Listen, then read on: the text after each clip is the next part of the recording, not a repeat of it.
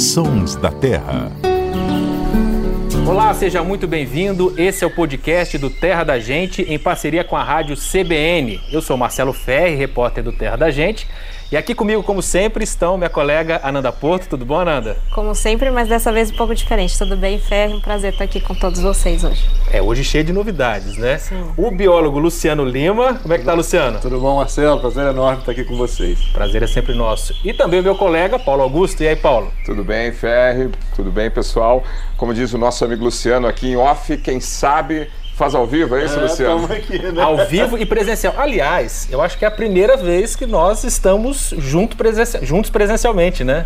Os quatro juntos. Já aconteceu de eu gravar com o Paulo, mas acho que agora é um momento único mesmo. Cada um Exato. tá num canto, sempre viajando. Pois é, porque o Sons da Terra é um projeto que começou durante a pandemia, então a gente começou a gravar cada um na sua casa, aí depois a gente teve condições de migrar cada um para o seu estúdio, né? Eu em Ribeirão Preto, a Ananda aqui em Campinas com o Paulo, o Luciano lá em Cunha. Sempre na Bucanha. Exatamente, direto da nosso correspondente da Serra da Da. E pela primeira vez, os quatro juntos, e não só com essa novidade, com uma outra novidade, porque agora você, além de nos ouvir, também pode nos ver. Exatamente, se você já não estiver no terradagente.com.br, pode acessar agora, porque a gente está estreando o nosso podcast em vídeo pela primeira vez. Olha só. Que chique, hein? Tô um pouco nervoso, né? um pouco nervoso, mas orgulhoso de estar aqui nessa Sim. nova fase dos Sons da Terra. E por que, que a gente está fazendo isso agora? Porque maio é um mês especial. Além de ser o mês do meu aniversário, tem uma outra data muito mais importante, que é o Dia da Mata Atlântica, que é comemorado no dia 27 de maio. E por que no dia 27 de maio? Porque foi nesse dia que Padre Anchieta escreveu a Carta de São Vicente.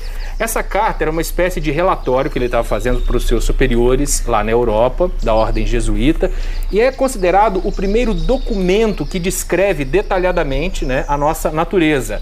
As árvores, a floresta, os bichos, a cultura, os animais que tem aqui. Então, a gente vai usar essas cartas para embasar o nosso especial Terra Brasilis, que estreia no próximo sábado e comemora os 25 anos do Terra da Gente.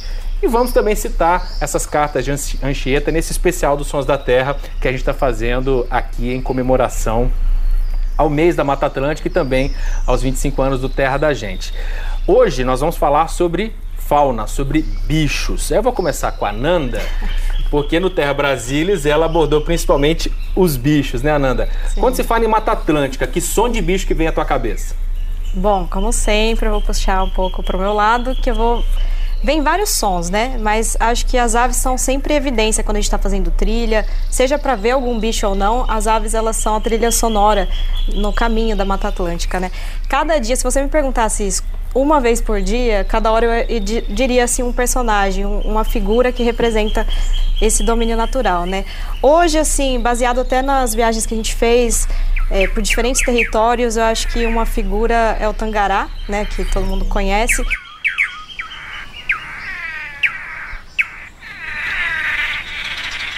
Mas não só pela, pelo barulho que ele faz naquela dança, naquele aquele ritual todo simbólico, mas o cantinho dele mesmo. Várias reportagens que a gente estava em foco com outras espécies, ele estava presente. Então acho que você me perguntou, né, o que, que me vem à cabeça, vem o tangará. Outra ave também que me vem à cabeça é o surucuá, que está sempre presente, é bem comum e é uma ave lindíssima que ó, o Luciano tá fazendo ao vivo, como ele falou que ia fazer, Nós né? temos, temos um dublê de surucuá aqui no estúdio.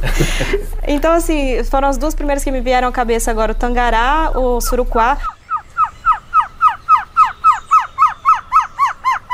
Também o beija-flor rajado, que é endêmico da Mata Atlântica. É, eu acho que eles têm um, compõem aí uma trilha sonora bem bonita. Mas, assim, não são só eles, né? A diversidade é gigantesca. Qual assim. canto mais bonito, né? Ah, eu não sei escolher o canto bonito. Essa é sacanagem, porque são vários cantos. Eu acho que cada dia a gente podia escolher um e ia falar aqui eternamente de vários. Mas passa a bola pro Luciano. Luciano que fala aí qual que ele gosta. Ô, Luciano, até aproveitando a deixa, é, é, a gente- é, era bom a gente falar que como é importante, como é marcante o som né, num ecossistema. Né? A gente está falando da Mata Atlântica, é muito característico. Né? Quando você vai para a Amazônia, não tem erro. Você sabe que chegou na Amazônia porque ouviu o Cricrió, ou o Capitão do Mato, cada lugar tem um nome. Mas na Mata Atlântica é uma orquestra, né? Exatamente. E, e, é engraçado que tem períodos do dia que essa orquestra canta mais, né? Então, por exemplo, a gente tem esse fenômeno que os biólogos chamam de coro da madrugada, que é no comecinho da manhã, quando muitas espécies de aves costumam cantar ao mesmo tempo. Isso tem na Amazônia, na Mata Atlântica, mas na Mata Atlântica aparece, eu brinco, que tem aquele programa que a gente compacta os arquivos no computador, né? E a biodiversidade na Mata Atlântica, ela está compactada, é muito bicho, muita planta no lugar só. E quando você fala disso, me lembra muito essa questão da, da, a gente fala muito que as aves são bioindicadoras, né? São coisas vivas que indicam alguma coisa. Uhum. E, e, eu tenho certeza, toda vez que eu ouço é, uma ave que não está nas cartas do Anchieta, mas eu tenho certeza absoluta que o Anchieta ouviu subindo ou descendo a Serra do Mar em algum momento. Para mim é um canto que toda vez que eu ouço, eu falo, cara, eu tô num lugar legal de Mata Atlântica, é o canto do Sabiaúna, que é um sabiá inteiro negro, preto, do olho. O bicho já é lindo e o canto dele para mim é como vale quase que por uma orquestra inteira. Compõe aí para mim essa paisagem. A gente também fala outro outro termo técnico, faz, fazendo meu papel de biólogo aqui trazendo um monte de termo técnico. É a questão da paisagem sonora, né? Para mim o Sabiaúna tem que estar tá na paisagem sonora da Mata Atlântica. Mas a gente falou de. Ó, eu falei de uma ave, você falou de ave. Lógico que você ia falar de ave, mas sem ser ave, para você que é outro bicho assim? lembrando aí outro grupo de animal super sonoro, é, tem uma espécie de anfíbio que não está restrita só à Mata Atlântica, mas que todo, muita gente ouve e associa a Mata Atlântica o sapo ferreiro, ou sapo martelo. Na verdade não é um sapo, é uma perereca, mas não popular sapo ferreiro, sapo martelo. Que tem um som muito legal, né? Sobe o som, cadê? Sobe o som. Tá ouvindo aí, tá Samuel Dias já vai colocar pra gente o som. Esse é aquele que tem em São Paulo, na, o Sapo Martelo, tem, na capital ali? Tem, perto. exatamente. É, gravei na capital. Esses... Os machos gladiam, os machos e fazem piscina. com o barulho do trânsito em São Paulo. Imagina que lá, na, lá quando a Anchieta não tinha problema não, de não tinha, Dá pra ouvir bem, né? Aliás, é muito interessante você ler as cartas de Anchieta na parte que ele fala do lugar onde hoje é a capital paulista. É, que era um, é a, a, gente se começar a estudar e, e, conhecer e começar a imaginar, você imagina, era um, era um planalto com três rios, né? Com uma natureza riquíssima, né? É, é, devia ser um paraíso aqui na Terra que só quem estava naquela época pôde viver. Não, e essa questão da paisagem sonora que você está falando, né? Na verdade, ela também permite a gente fazer essa viagem no tempo, né? Que é o que acontece na série. Porque como que a gente vai percorrer uma trilha em busca de alguma árvore, em busca de alguma espécie, ou em busca de história de pessoas, a paisagem sonora compõe automaticamente, né? Esse ambiente. E, e sem fazer esforço, a gente fica pensando, nossa, imagina como era quando eles chegaram, imagina a abundância de espécies que tinha, se eram esses sons, né? Então, o som, ele também é uma coisa bem marcante, até às vezes mais do que o visual, né? Porque tem bicho que a gente vê que fica impactante assim o encontro, mas o som é uma coisa que marca e mesmo que você não saiba o que é, se você escutou em outro ambiente, você fala, já escutei esse som, né? Então é realmente bem marcante mesmo. Agora a Nanda falou das aves, o Luciano falou do, do da rã, né? O sapinho, mas é a rã.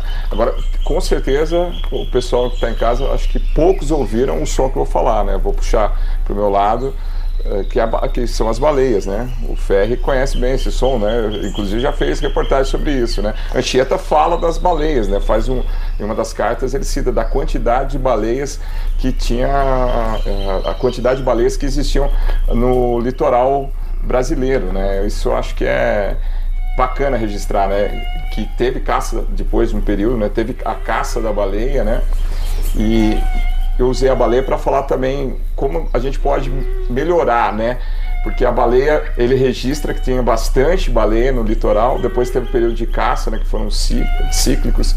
E hoje, né, a gente gravou agora em Santa Catarina para falar sobre isso e é muito legal o relato do pessoal lá que as, as baleias voltaram para o litoral, né? voltaram para onde nunca deviam ter deixado de aparecer. Né? E, e é isso também é legal na série, né? Mostrar o que dá para fazer para recuperar a, a, natureza, né? Que durante um período foi devastada com a chegada dos portugueses. E eu vou falar também, da, puxando ainda para essa questão do pro meu lado, como a Ananda falou, é, sobre alguns peixes, né? Na série a gente está falando sobre alguns peixes, né? Sobre a tainha, né? Um peixe super importante. É, tem a Nicole, né? Que participa com a gente também. Ela é, vai passar, vai contar um pouco da história da tainha em uma das reportagens. E em uma das reportagens também nós vamos falar sobre a manjuba. é, que é um peixe super popular, né? O pessoal consome muito. Manjubinha frita, Manjubinha, né? E é curioso que o, a, o conhecimento dos indígenas, né? Eles pescavam, eles eram bons observadores da natureza e eles observavam que em determinada época do ano algumas espécies é, saíam do mar para desovar no rio. E era nesse momento que eles aproveitavam para pescar. É claro que era uma pesca de subsistência, então é, de certa forma, nunca ia acabar o peixe ali. Era uma pesca coletiva entre Coletivo, homem e natureza. Homem e natureza. E o curioso é que até hoje essa pesca ainda existe, né? É, a gente mostrou o exemplo da manjuba, mas existem outra, outros peixes, né? Mas a manjubinha, a pesca da manjubinha no litoral paulista, em Iguape, também é assim. É, os pescadores esperam o período para ela entrar no rio para desovar e aí eles fazem a, a pesca. Só que aí tem a, quantidade de, de, peixes, né? Que hoje se pesca muito mais. É, hoje tem um defeso, né? Para proteger em determinado período dessa safra da, da manjuba, é, para proteger os peixes, né? Então, uma técnica que os, que os indígenas usavam lá atrás, ainda hoje os pescadores usam, né? Na, aqui na, na Mata Atlântica para pescar. Por favor. Enquanto você fala do som da baleia, é interessante que a tecnologia que propicia também, né? Provavelmente o Anchieta, provavelmente o Anchieta não ouviu o som da baleia, é, porque é. não tinha hidrofone. Esse som que a gente ouve nas reportagens, não, você não ouve presencialmente não, quando você está em cima de um barco, né? exatamente, né? é incrível. E quando a Nanda fala da... Só nos sons da terra. São sons da ah, terra. É que você ouve de todo jeito. É. E quando a Nanda fala, vocês falam da importância do som, dá pra gente também pensar sons que o Anchieta ouviu e uma pessoa hoje raramente vai conseguir ouvir em São Paulo. Então tem um som que pouquíssimas pessoas associam com São Paulo. As pessoas pensam em Campos do Jordão, pensam em Cunha, os observadores de aves, que é o som do grimpeiro.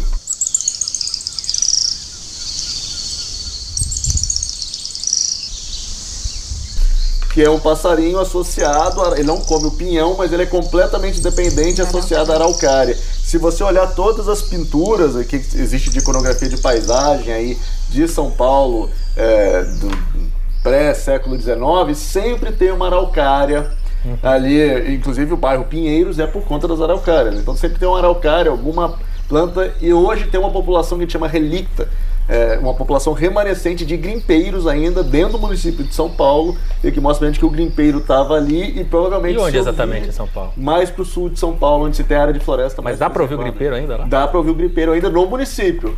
Mas era um som que provavelmente fazia parte da Avenida Paulista, ali, que é um espigão super elevado, certamente era Alcários e Grimpeiros na Avenida Paulista. Então... Quem me apresentou o Grimpeiro foi o Luciano, na, não foi? Na Serra do Itatiaia. Itatiaia, foi, a gente viu Itatiaia. Mas não em São Paulo. Não. não. E certamente mais bonito do que ouvir buzina, né? Sem dúvida. É, é mas vocês perceberam, não sei se vocês tiveram essa noção ao fazer essa série, nessa própria conversa nossa aqui. A gente decidiu é, dividir é, esses episódios em fauna, flora, cultura, história, mas é impossível dividir, porque a gente falando de bicho, a gente falou de história, a gente falou de cultura, né?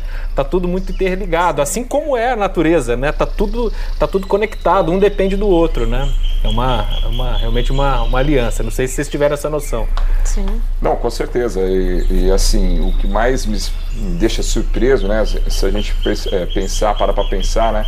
O tanto de tempo que passou e ainda ter esse conhecimento de lá do quando os portugueses chegaram por aqui, a gente encontrar no nosso dia a dia, né? Inclusive as aves, encontrar essas aves ainda é, no campo, né? Apesar de toda a devastação que teve, a gente ainda encontrar esses bichos, essas histórias, essa cultura. Quando a gente fala de Mata Atlântica, eu sempre costumo dizer que é, é, é, não é só pouco que sobrou, é muito pouco que sobrou, mas esse muito pouco é muito representativo. Muito, muito representativo. Então, mesmo tendo sobrado pouquinho, a gente está falando de um, de um ecossistema, de um domínio natural, que você tem uma diversidade muito maior, que você pegar a Europa inteira, que você pegar a Ásia inteira. Então a gente Isso tá só tem 12%, né? Eu acho que a estimativa é, mais, em 12, mais 20, fiel, em torno é. de 12% do que era original. Depende do tamanho do fragmento, porque tem gente que considera os fragmentos maiores, outros menores, então a partir aí de 3, Enfim, mas é, é, é, é, é um pouco, pouco mais de 10%, né? Certamente.